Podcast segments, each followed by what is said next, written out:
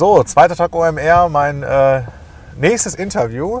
Ähm, mein, mein Gast jetzt ist äh, Pascal Volz. Ähm, Pascal, ähm, erzähl doch mal unseren äh, Zuschauern und Zuhörern, wer du bist und was du machst. Gerne. Mein Name ist Pascal Volz. Ich bin der Geschäftsführer von Fischer Appelt Performance. Das ist die Online-Marketing-Unit von Fischer Appelt, der großen PR-Agentur, die man insgesamt kennt. Ich bin jetzt seit knapp drei Monaten mit dabei, seit der 1. Januar. Da haben wir diese Subunit neu gegründet kommend aus dem ganzen Air Berlin-Team, wo ich vorher gearbeitet habe, ein paar Jahre lang das ganze E-Commerce-Team geleitet habe. Das war das Produkt für die Webseite, für die Apps, die Frontend-Entwicklung und das ganze Online-Marketing. Ich habe viele Jahre Travel-Erfahrung hinter mir mit HRS, wo ich mein Startup aufgebaut habe und dann das ganze Performance-Marketing dort geleitet habe. Bei Unister habe ich das ganze SEO und Social Media geleitet und davor viele, viele Jahre Entertainment-Business gemacht. Und also das Thema Performance Marketing und, äh, und, und äh, Travel-Branche äh, war, war bis zu, bis zu deinem Start jetzt bei Fischer Appelt so dein, dein, dein Home-Turf, in dem du Absolut, ja. ja. Ähm, jetzt hast du gesagt, seit Januar warst du, äh, bist du äh, Geschäftsführer bei Fischer Appelt für diese neue Performance Unit ähm, und vorher warst du bei Air Berlin. Das ist ja eine ganz ja. schöne Geschichte. Wie bist du denn zu Fischer Appelt gekommen? das war eine tatsächlich tragische und schöne Geschichte. Der Beginn sehr tragisch, das ist ein totales Happy End dann hinterher. Wir haben ja Insolvenz angemeldet am 15. August. War ja schon immer klar, ist ein bisschen schwierige Geschäftslage.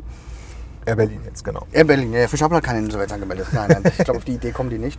Ähm, seit Jahren war ja ähm, Air Berlin komplett defizitär.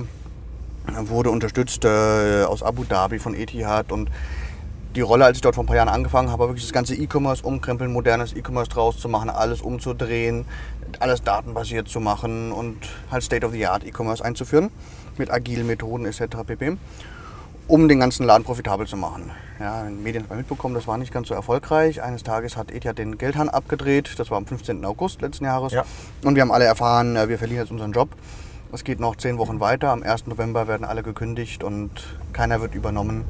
Genau, und so kam halt die, die Idee da. Wir saßen mit dem Team zusammen, als wir die Insolvenz angemeldet haben, haben das Bierlager erstmal geplündert und gedacht, na gut, jetzt brauchen wir auch nicht mehr weiterzuarbeiten. Wir durften kein Geld mehr für Werbung ausgeben, das ist im Online-Marketing ein bisschen langweilig.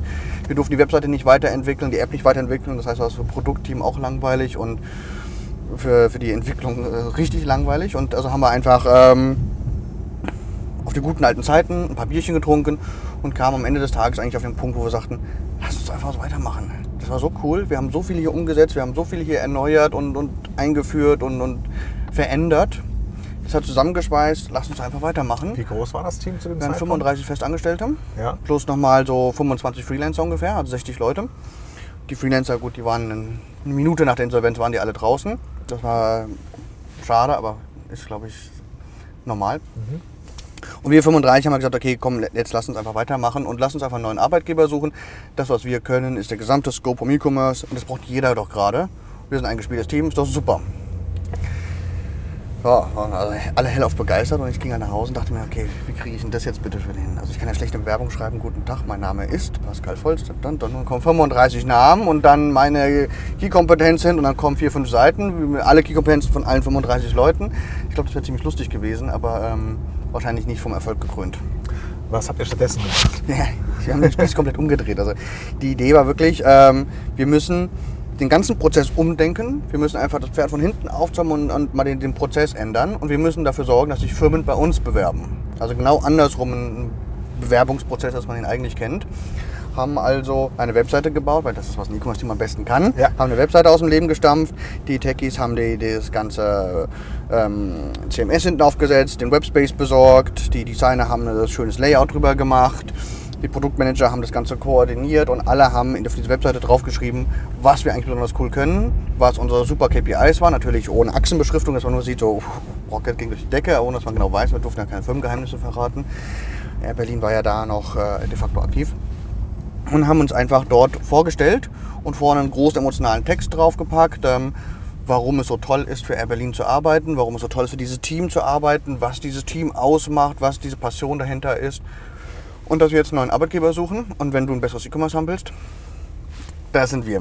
Da haben wir ein paar Influencer noch dazu gewonnen aus, aus der Szene, die man kennt, die da bestätigen, ja, die sind wirklich ganz gut ähm, und behaupten es nicht nur haben diese Webseite live gestellt, haben eine virale Kampagne gestartet, haben genau eine Woche nach Insolvenz, Punkt 10 Uhr, alle gleichzeitig losgelegt, ähm, in den so sozialen Netzwerken diese Seite zu seeden, unsere Influencer wieder anzusprechen, alle mit dem Hashtag HRS as a Team und das Ganze punktgenau loszulegen.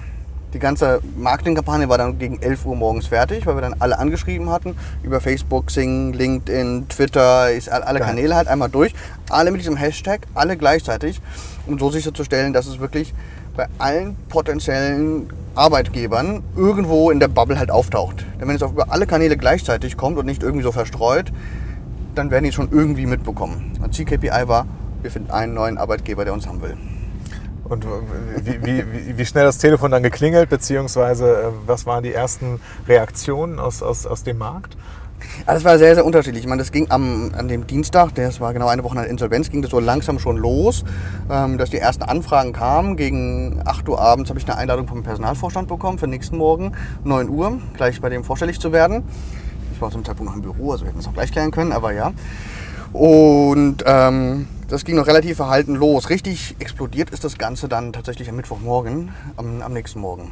Ja, also ich wurde erstmal freigestellt, ähm, nach draußen begleitet, habe Hausverbot bekommen die Geschäftsführung war nicht so amüsiert über ähm, diese Aktion. Und dann bin ich aus meinem Biergarten gefahren, weil ich dachte, das war ein wunderschöner August-Sommertag. Was machst du jetzt? Unter der Woche hast du viel Zeit. Gehe also in den Biergarten, hock mich dahin und dann ging das Telefon los. Bing, bing, bing. Und ich habe eine SMS nach der anderen bekommen, eine Facebook-Nachricht, E-Mails, Xing, Twitter. Alles hat mich voll gespammt, dass nach einer Dreiviertelstunde mein Akku leer war. Also ich habe ja auch, kein, auch kein, kein Ladekabel dabei gehabt, musste also mir irgendwo ein Ladekabel herbesorgen, weil das lag ja noch im Büro, wo ich nicht mehr rein durfte. Und ähm, das ging total ab. Ich habe die nächsten drei, vier Tage nur telefoniert mit allen möglichen potenziellen Arbeitgebern und habe dann die viele Zeit genutzt, einfach um die Leute auch zu besuchen. Oder teilweise in Berlin. Ähm, oh. Äh, teilweise auch in Berlin äh, die Leute entsprechend aufzunehmen, ähm, den zu, die kennenzulernen, um eine Vorfilterung zu machen. Wie, wie, genau, wie habt ihr dann diesen, äh, es waren dann ja viel mehr Anfragen als erwartet, also ihr habt nicht den einen potenziellen Arbeitgeber gefunden, ja. sondern wie viel waren es insgesamt? 54. 54. 54 für das ganze Team und über 200, dann habe ich aufgehört zu zählen, für Subteams. Die sagen, ich nehme dein Design-Team oder dein SEO-Team oder dein Data-Team. Ja, das waren weit über 200, aber für, wir nehmen alle waren 54 in der Tat. Und das war, äh, dann habt ihr erstmal die Entscheidung getroffen, wir wollen äh, jemanden finden, der uns alle nimmt. Ja? Genau, also dann, dann, haben wir uns zusammengesetzt, wir haben uns an der Stammkneipe getroffen, dort wo wir die Weihnachtsfeiern ge ge gemacht haben, haben uns dann dort regelmäßig abends getroffen und haben alles besprochen, haben diese 54 genommen, haben die runtergegliedert, die kamen aus der ganzen Welt, da waren ja Leute aus China dabei, aus Australien, aus Kanada, aus Amerika, aus Afrika, quer durch Europa und haben also so rausgefiltert, was wollen wir denn eigentlich und was wollen wir eigentlich nicht und haben das dann so ähm, wie so eine Triage gemacht. Mhm. Kam dann ziemlich schnell der Fokus, okay, dann lass uns wenigstens in Berlin bleiben, wenn wir jetzt die Auswahl haben. Ist doch schon mal super, wir wohnen alle in Berlin, müssen wir nicht hier 35 Leute umziehen. Das wäre doch schon mal ganz, ähm, ganz super. Und dann haben wir halt die Firmen rausgesucht, die uns interessant sind. Wir hatten am Ende eine Shortlist von sechsen. Okay. Und haben uns wirklich mit denen ganz intensiv auseinandergesetzt. Ich habe die alle zwei, dreimal getroffen. Und habt ihr denn denen gegenüber das, das auch so erklärt, dass äh, das war ja für die Firmen wahrscheinlich auch total äh, ja. ungewohnt, ähm, in, in solchem Gewerbungsgespräch, Bewerbungsgespräch einem ganzen Team gegenüber auf der anderen Seite des Tisches zu sitzen, also sich selber bewerben zu müssen, mhm. um dieses Team zu heiraten. Ja? Das war für alle komplett neu. Das war in der Tat war super spannende, super spannende Zeit. Also ich bin in die erste Runde erstmal reingegangen, habe erstmal gesagt, okay, das sind hier unsere Vorstellungen, was wollen wir machen, was können wir, was wollen wir nicht machen, was können wir nicht, um zu gucken, ob das Ganze passt. Also erstmal das ganze Thema Fähigkeiten und Skills quasi genau, gematcht und, und, und, und Gehalt und, und, und, was halt alles dazu gehört. Also so, ja? Rahmenbedingungen, genau, die für euch genau. Und wie wir uns gegebenenfalls mit den bestehenden Leuten integrieren können, was wir, was wir uns da vorstellen können, was wir uns nicht vorstellen können, wie die sich das vorstellen, passt das überhaupt. Und bei denen, die es dann gepasst hat, die haben wir dann tatsächlich besucht. Dann ist das ganze Team von uns zu dem Standort dort gegangen in Berlin und hat das ganze Team oder ausgewählte Teile von deren Team kennengelernt. Und dann haben wir einfach den ganzen Abend miteinander verbracht. Es war auch sehr, sehr interessant zu sehen, was machen die anderen. Das reichte von stundenlangen PowerPoint-Präsentationen über hier sind 20 Kisten Bier, viel Spaß, Ende der Geschichte und alles, was dazwischen man sich vorstellen kann. Und haben einfach die ganzen Teams zusammengebracht und haben dann separat sowohl der Arbeitgeber als auch wir am nächsten Tag ein Voting gemacht, also bei euch war das auch eine demokratische down. Entscheidung? Total demokratisch. Ich, kann, ich, konnte nicht entscheiden, wir 35 Leute. Ja. Äh, lieber Arne, du wirst morgen dort arbeiten. Nee, funktioniert nicht, ja. Also das ist ja, muss jeder selbst entscheiden. Und so haben wir uns am Ende, ähm, hatten wir noch zwei, wirklich in einer ganz, ganz engen Auswahl. Da konnten wir uns dann nicht entscheiden. Das war super interessant und was vor allen Dingen total interessant war, das hat sich wirklich durch die verschiedenen Teams durchgemacht. Die Produktteams und das Entwicklerteam, die wollten unbedingt nicht in der Agentur arbeiten und haben sich dann für ein Brick-and-Mortar-Unternehmen entschieden, mhm. wo die jetzt mit einsteigen und denen eine Webseite, eine existierende Webseite, die aufbauen, dass die irgendwie auch funktional ist während die ganzen Online-Marketing-Leute gesagt haben, okay, Agentur, das ist ja total genial. Und wir gemeinsam eben zu Fischer Appelt gewechselt sind und dort die Fish Apple Performance gegründet haben als komplette Online-Marketing-Einheit. Wir bieten also alles an von Big Data-Analysen, Attributionsmodellierung, E-Mail-Marketing, SEO, ganz Performance, Affiliate-Marketing, SEA. da muss alles, was ich vergessen habe, ähm, was mit Online-Marketing zu tun hat. Mobile, ASO und sowas. Alles mit dabei spannend. Da, da musst du jetzt noch mal ein bisschen abholen. Ähm, Fischer Appelt kommt, glaube ich, eher aus dem Public Relations äh, Bereich. Ähm, erzähl uns mal ein bisschen was über, über Fischer Appelt. Wie, wie groß sind die? Wo seid ihr überall unterwegs? Und, und wie viele Mitarbeiter und so weiter? Ja, Fischer Appelt ist paar 30 Jahre alt jetzt. Mhm. Ähm, gegründet worden von zwei Brüdern, Bernhard und Andreas Fischer Appelt direkt nach dem Studium, eigentlich ging es schon los zur Schulzeiten. Das erste Projekt war eine Schülerzeitung, die so erfolgreich war, dass sie die dann das Geld genommen haben, in einen Apple-PC investiert haben, äh, das Ganze digitalisiert haben, das Ganze skalieren konnten und als wir im Studium fertig waren, ein existierendes Business hatten mhm. und dann einfach beschlossen haben, das Ganze halt einfach weiterzumachen. Das ist gewachsen über die Zeit. Heute sind wir 600 Mitarbeiter und machen nicht mehr reine PR. Das wurde irgendwann erweitert auf komplette Content-Produktion, Storytelling für die Unternehmen, ging dann weiter auf multimediale Content, wo dann Agenturen aufgebaut wurden, ähm, alle unter dem Subdach Fischer Appelt, die speziell für Videoproduktionen da sind, speziell für Bilderproduktion. Dann kam irgendwann eine klassische Werbeagentur noch mit dazu, die wir aufgebaut haben. Dann gab es noch eine Live-Marketing GmbH, die wir uns dazu geholt haben für Events, wenn du ein Fußballstadion einweihen willst, hier äh, eine schöne Rockstars irgendwie veranstalten willst, das machen wir jetzt nicht leider, aber sowas in der Art. Ähm, und es wurde irgendwie immer größer, dann die, äh, die eigene Agentur die Webseiten produziert und ähm, Apps baut. Aber es fehlt halt immer der Traffic. Ja, tatsächlich diesen super Content, den wir haben, zu nehmen und rauszubringen zu den Leuten oder ihn einfach zu nutzen, um damit Leute reinzuholen. Also man kann es mhm. so rum oder so rum sehen. Und das fehlt halt immer. Es wurde halt immer mit anderen Agenturen dann irgendwie gemacht.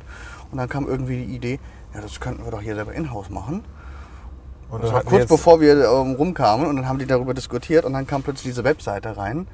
Und ähm, die haben das Ganze gesehen und long story short, wir haben uns sozusagen geholt und ähm, wir übernehmen jetzt diesen Part, setzen uns in dieses Ökosystem auf, nutzen diesen, diesen super coolen multimedialen Content, der wirklich mega, 600 Leute Content produzieren, ey, ist ein Traum. Ich Klar. Meine, ich komme aus der Performance-Welt, äh, ich muss selber meine Newsletter früher schreiben und meine Ad-Texte. Das ist so, als Mathematiker ist man nicht so der beste Texter. Meistens, ähm, bei mir auf jeden Fall. Und ähm, das ist halt echt genial, das jetzt halt nutzen zu können für das Performance-Marketing und das halt einfach auf ein Qualitätslevel zu bringen, das man so halt noch nicht kennt. Und für Fischer Appelt, die haben es quasi dann mit, mit euch jetzt auch geschafft, äh, richtig den Sprung in die, ich sag mal, digitale PR-Welt äh, zu schaffen. Ähm, das ganze Thema Storytelling, Fotos, Bewegtbild, äh, Texte, äh, Geschichten erzählen, das können die. Und äh, jetzt haben sie auch die Möglichkeit, für ihre Kunden quasi die Reichweite dazu zu generieren so, über die verschiedenen Kanäle, die, die, die, ihr für die bespielt. Ja. Genau, so 360 Grad ähm, ähm, Buzzword einfach dazu nutzen. Aber ja, genau, einfach, wir bauen die Webseiten, wir machen den coolsten Content drauf, wir sorgen dafür, dass der Content über PR rausgeht, alles multimedial, wir machen Live-Events für die Kunden und jetzt besorgen wir auch noch Besucher. Besorgt ihr denn auch jetzt Besucher und Leads für, ähm, für Fischer Appelt über digitale Kanäle? Ist das auch ein Teil eures Aufgabenbereichs? Mhm, nicht wirklich. Okay. Nicht wirklich. Wir haben natürlich mal kurz geguckt, was kann man SEO-technisch da jetzt optimieren. Ähm, alle Hausaufgaben wurden in der Vergangenheit da nicht gemacht. Ähm, wir haben ein Inhouse-Group-Marketing-Team, eine, eine, super Truppe um Benjamin rum, äh, die Fischer Appelt in dem Sinne vermarkten und äh, Vertrieb dort machen. Und da gucken wir natürlich, dass wir irgendwie helfen können. Aber klar, Fokus ist auf unseren Kunden, dort Traffic drauf zu bringen. Was sind denn so ähm, kannst du, kannst du von, von ein paar spannenden Cases mal erzählen, was, was, äh, ähm, was ihr da aktuell jetzt treibt seit, seit Januar? Ja, momentan sind wir drauf äh, dabei, ähm, das Ganze aufzubauen und überhaupt erstmal den Kunden zu erzählen, dass es uns gibt. Wir haben jetzt mhm. fünf Kunden, für die wir jetzt arbeiten. Also nach zehn Wochen fünf Kunden finde ich ganz, ganz okay. Ja. Also, du hast mehr Agenturerfahrung als ich. Ich habe äh, die letzten 14 Jahre nur auf Kundenseite, wie man heute sagt, äh, gearbeitet. Aber das ist äh, super spannend. Das sind halt Firmen aus allen Bereichen. Da ist was ähm, aus dem Entertainment-Bereich dabei, da ist was aus dem äh, touristischen Bereich dabei, da ist was aus dem Finanzbereich dabei, da ist was aus dem Fashion-Bereich jetzt mit dabei, jetzt reingekommen. Super spannend. Also auch Themen, die ich mir nie in dem Leben Gedanken gemacht habe. Tourismus kannte ich vorher, Ja. Entertainment kannte ich vorher, das waren so zwei Home-Spiele. Da dachte ich, okay, super, macht Spaß, kenne ich. Jetzt kommen plötzlich Sachen dazu, Finanzen, Fashion, wo ich denke, jo, mal schön Transferleistung machen und das Ganze rüberbringen. Und das ist halt hochinteressant, welche Kanäle funktionieren bei beiden, welche Kanäle müssen wir jetzt neu aufmachen, welche müssen wir neu anzapfen, wie sind die Ansprachen unterschiedlich, die Zielgruppen unterschiedlich. Gerade Fashion hat viel, viel mehr Zielgruppen als, als ein Travel beispielsweise. Also wir müssen hier viel, viel detaillierter arbeiten, viel tiefer granularer reingehen, ja. viel mehr segmentieren eben. Also super spannend auf jeden Fall. Und ähm, PR ist ja eigentlich eher immer so, so ein bisschen in dieser, wenn wir, wenn wir Marketing aufteilen in, in Branding und Performance Marketing, ja, dann ist ja das PR-Thema eigentlich eher so aufmerksamkeitsgenerierend und, und eher dieser, dieser äh, Branding-Seite zuzuordnen. Und du kommst jetzt ja eher aus diesem Performance-Bereich. Das heißt, ähm, werden dann auch werdet ihr jetzt hauptsächlich auf diesen Bereich äh, gesetzt und das ist ja wahrscheinlich dann für Fischer Appel und deren Kunden auch erstmal äh, ein neues Thema zu sagen, wir unterstützen euch jetzt auch beim Abverkauf von, von, äh, äh, von Produkten ähm, äh, ganz konkret. Ja. Also wir fokussieren uns natürlich weiterhin auf Performance Marketing. Ich würde jetzt nicht versuchen wollen, eine Brandbude hier aus meinem, aus meinem Team hier irgendwie zu machen. Wir Das können heißt, ganze, diese ganzen digitalen Kanäle, um das Branding äh, zu, äh, zu ähm, sicherzustellen, das nutzt Fischer Appelt ohnehin schon. Ja? Genau. Also die, die bespielen sowieso alle Kanäle, auch digital schon. und wir können halt auch mit, mit tollen, tollen Display-Ads und so weiter natürlich das noch unterstützen. Tun wir auch, um da weiter hinzukommen. Oben im, im Funnel, eben im Awareness-Bereich, da auch aktiv zu sein. Aber Fokus ist natürlich tatsächlich Abverkauf und das ist halt für die Kunden auch unglaublich spannend. Deswegen haben wir es auch tatsächlich geschafft, in der kurzen Zeit fünf wirklich namhafte Leute dazu zu gewinnen. Ähm, äh, vier davon waren vorher schon bei, bei Fischer Appelt. Ähm, einer ist, nee, drei, Entschuldigung, zwei sind komplett neu dazugekommen. Also sozusagen die, die vorher gesagt haben, okay, mach mir meine Presse, mach mir mein Branding, plötzlich, ah ja, mach mir meinen Abverkauf mit. Ich habe alles aus einer Hand. Ja, ich habe nicht mehr meine sieben Agenturen wie früher. Die einen machen das Design, die anderen machen die Idee, die dritten machen die Konzeption, die vierten machen die PR, die fünften machen das Performance und, und bla bla bla und so weiter. Und die kriegen halt alles aus einer Hand. Und das merkt man, es wird tatsächlich nachgefragt. Also das ist offensichtlich ein Need, der da existiert, wo wir vorhin ins Wespennest gestochen haben.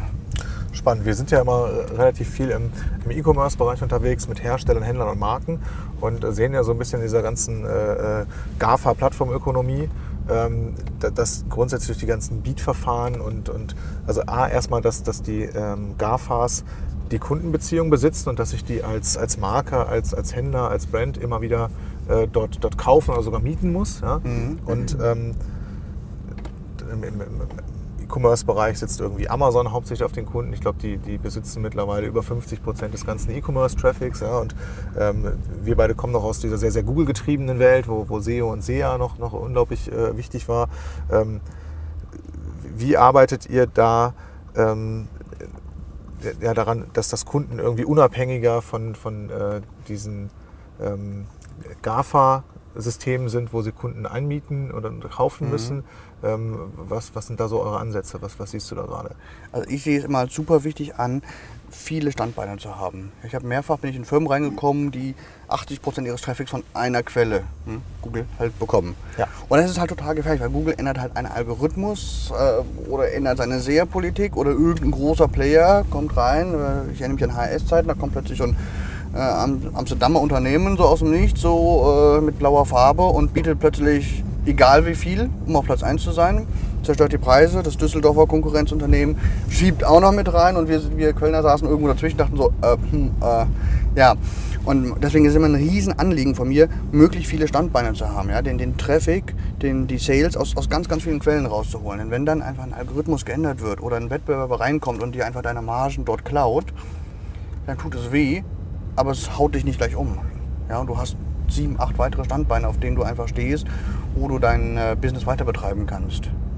Und das finde ich halt unglaublich wichtig und das müssen halt E-Commerce-Brands auch aus meiner Sicht heute auch machen. Du kannst natürlich alles auf Amazon heute setzen, weil die CPCs billiger sind als Google. Ja, da freuen wir uns ein paar Minuten lang. Und irgendwann haben wir ein Riesenproblem, denn wenn die, die Marktmacht noch weiter steigt, dann haben wir das gleiche wie in, in, im, im Search-Bereich früher mit Google, dann drehen die irgendwann die Preise hoch. Ist logisch. Als Monopolist musst du das tun. Das haben wir alle im Studium gelernt, das erste Semester. Das ist nicht so kompliziert. Und in diese Falle dürfen die halt nicht reinkommen. Das heißt, wenn, wenn das Ganze passiert, muss ein Amazon wiederum merken, okay, sie haben ein Problem, weil es gibt andere, bei denen die Ganze, ähm, bei dem die Unternehmen das effizienter machen können und die wechseln dann ihre Budgets von Amazon eben woanders rein. Und man sieht ja auch verschiedene Bestrebungen, noch verschiedene Meta-Searcher, also Preisvergleichsportale, ähm, die jetzt auch anfangen, tatsächlich den Abschluss mitzumachen, auch mitzuverkaufen, Äh, um dort einfach Idealo, ja genau, ähm, schön, schöne Berliner Brand, ähm, schönes Gegengewicht zu, zu den Amerikanern. Und die musst du einfach mitnehmen. Da musst du einfach mit draufsetzen, um dich so sehr zu diversifizieren, wie es geht. Immer wenn du dich auf ein oder wenige verlässt, hast du ein Problem, du bist abhängig. Und das ist ein Backfire irgendwann mal. Du kannst dich kurz ausruhen, aber Da sind wir relativ schnell bei dem ganzen Thema äh, Traffic-Verteilung und, und Traffic-Akquisition ja, und auch bei dem Thema äh, Attribution. Ähm, die Attributionsfrage stellt sich ja alleine deshalb immer schon so, wo gebe ich denn jetzt wieder meinen, Ja. nächsten Marketing-Euro aus? Ne? Genau.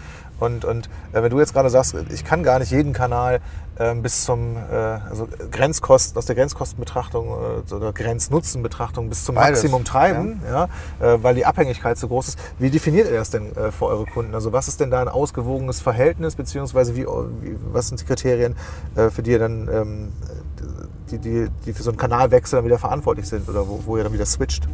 Ja, das sind, das sind ja verschiedene Sachen. Auf der einen Seite, klar, du musst Attributionsmodellierung anschauen. Ich, ich bin ja Mathematiker von Haus aus, liebe diese Themen, also über alles, habe auch mein eigenes mal entwickelt von der Zeit. Und es ist elementar wichtig zu wissen, wo du das Ganze investierst. Und du hast auf einer anderen Dimension, die ziemlich unabhängig davon ist, ähm, die Entscheidung, wie viel Prozent meines Umsatzes will ich über welche Quelle einfach holen. Es gibt Ja. jetzt nicht die Magic Number, dass ich sage, lass keine Quelle stärker als 40 Prozent werden oder irgendwie sowas. Als erstes halt mir eingefallen. Ja, du hast ja gerade schönes Aber Beispiel genannt, das solange ich den Traffic bei ähm, oder die, die Kunden günstiger über Amazon einkaufen kann, weil die CPCs dann auch so schön günstig Mhm. sind gerade, ja, im Vergleich zu äh, Google Shopping CPCs oder Google CPCs im, im, im AdSense-Bereich, ähm, nutze ich das jetzt erstmal. Ja? Und Ja, kurzfristig absolut, absolut richtig. Ja. Und das ist, dafür brauchst du dieses Attributionsmodell, um zu sehen, weil nicht nur ein Last-Click, das ist, das ist äh, völliger Gaga, wenn man nur darauf einfach geht.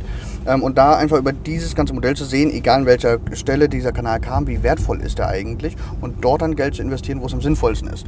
Wenn du aber links an den Punkt kommst, dass ein Kanal absolut dominant wird, dann wirst du ein Problem haben. Nicht, nicht kurzfristig, aber mittelfristig. Bei Google waren das immer die berühmten, also äh, im SEO-Bereich mal die berühmten Algorithmusänderungen und ähm, Ja. ansonsten im, im SEA-Bereich oder bei allen CPC-Bereichen natürlich äh, die Preissteigerungen, die, die einmal ähm, durch das Beat-Verfahren und, und den zunehmenden, äh, den zunehmenden Wettbewerb Wettbewerb äh, getrieben werden und wahrscheinlich auch aus Eigeninteresse der, der Plattformbetreiber Mit Sicherheit äh, diesen Wert zu optimieren. Die drehen Genau, da auch dran. Ja, Also ich meine, die wären ja doof, wenn sie es nicht tun würden. Und doof sind sie nicht, ja. Das wissen wir alle. Genau, deswegen, es gibt keine Magic-Formula, wo du sagen kannst, okay, schau zu, dass keiner größer als 10%, 40% oder irgend sowas wird. Aber es ist so, es hängt von deinem Business ab, es hängt von da, wo du stehst, es hängt von dem, von dem Mix an. Wenn du natürlich einen sehr großen Brand bist und einen großen Direct-Type-Anteil hast, kannst du ein bisschen entspannter sein, weil du den auf jeden Fall reinbekommst. Aber alles, was akquiriert ist, ich finde, du brauchst eine gesunde Mischung. Gesund musst du halt pro Markt, pro Produkt, pro Phase, in der du dich befindest, halt individuell definieren. Cool.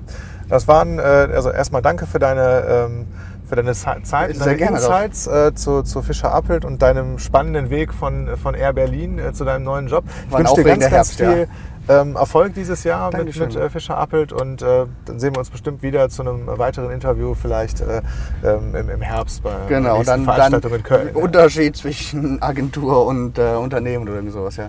Cool, Alles klar. freue mich. Pascal, Ja. ich danke dir. Ich danke dir.